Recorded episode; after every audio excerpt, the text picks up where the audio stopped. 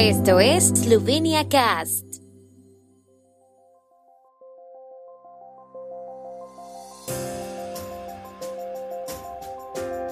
Noticias. Ministerio de Asuntos Exteriores esloveno llama a consultas a embajador en Moscú. Uno de cada ocho trabajadores en Eslovenia es extranjero. Exposición del Museo Técnico de Eslovenia en Columbus, Ohio. Inician las jornadas culturales de Carintia en Ljubljana.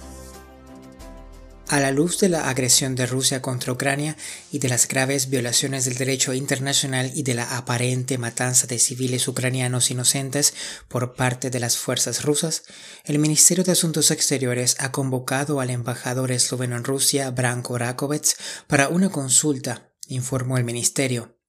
Ayer el Ministerio de Asuntos Exteriores esloveno convocó al embajador ruso en Ljubljana, Timur Ivazov, para una reunión informativa y ha expresado su más enérgica protesta por las matanzas de civiles ucranianos en Bucha y otras ciudades, reveladas por la comparación de las imágenes publicadas por satélite y otras tras la liberación de la ocupación de las fuerzas agresoras rusas. Al mismo tiempo, se anunció que Eslovenia estaba reduciendo el personal de la embajada rusa al nivel de la misión eslovena en Moscú, de acuerdo con el artículo 11 de la Convención de Viena sobre Relaciones Diplomáticas, es decir, de los 41 actuales a 8. El Servicio de Empleo de Eslovenia está observando un fuerte aumento de las solicitudes de empleo de extranjeros debido a las discrepancias estructurales del mercado laboral. Tras un récord de 54.000 solicitudes el año pasado, se prevé que este año haya aún más. En los tres primeros meses de este año, la oficina ha recibido ya 15.000 solicitudes de permisos de trabajo y consentimientos de permisos únicos, un 29.6% más que en el mismo periodo de 2021, según un análisis de los últimos datos del mercado laboral. Según los últimos datos disponibles para enero de este año, los trabajadores extranjeros ya representan casi una octava parte de la población activa de Eslovenia.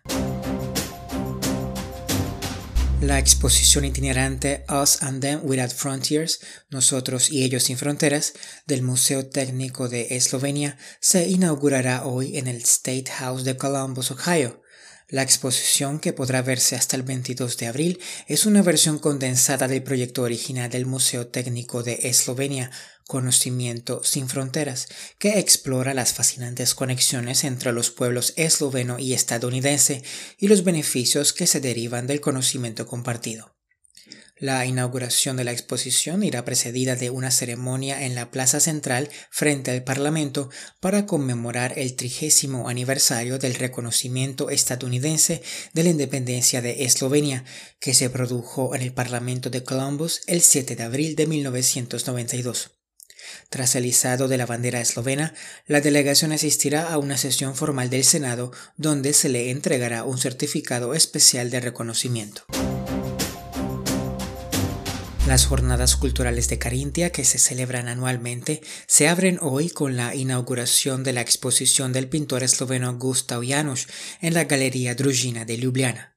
El evento cuenta con el patrocinio del presidente de la República, Borut Pajor.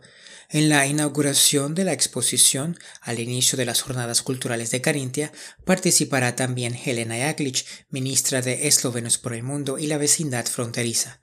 Las jornadas culturales de Carintia son organizadas por la Asociación Cultural Cristiana, la Asociación de Amistad Esloveno-Austriaca en Ljubljana y el Club de Eslovenos de Carintia en Ljubljana.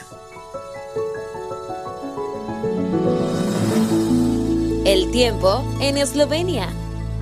El tiempo con información de la ARSO, Agencia de la República de Eslovenia del Medio Ambiente. La tarde estará mayormente despejada con algunas nubes en el norte de Primorska. Las temperaturas oscilarán entre los 15 y los 20 grados centígrados.